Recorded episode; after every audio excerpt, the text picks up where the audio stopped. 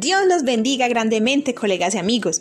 Es un gusto, un verdadero gusto poder saludarlos por este medio y hoy le doy gracias al Señor porque estamos juntos y firmes en nuestra misión de educar a pesar de las circunstancias.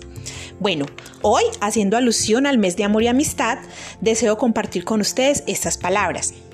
Dice, hacer un amigo es una gracia. Tener un amigo es un don. Conservar un amigo es una virtud. Pero ser tu amigo es un honor.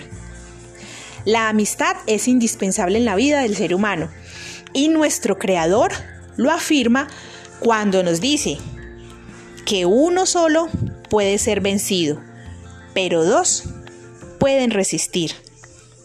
Bueno, colegas, reciban un fuerte abrazo de mi parte y no olviden, los amigos son como los libros.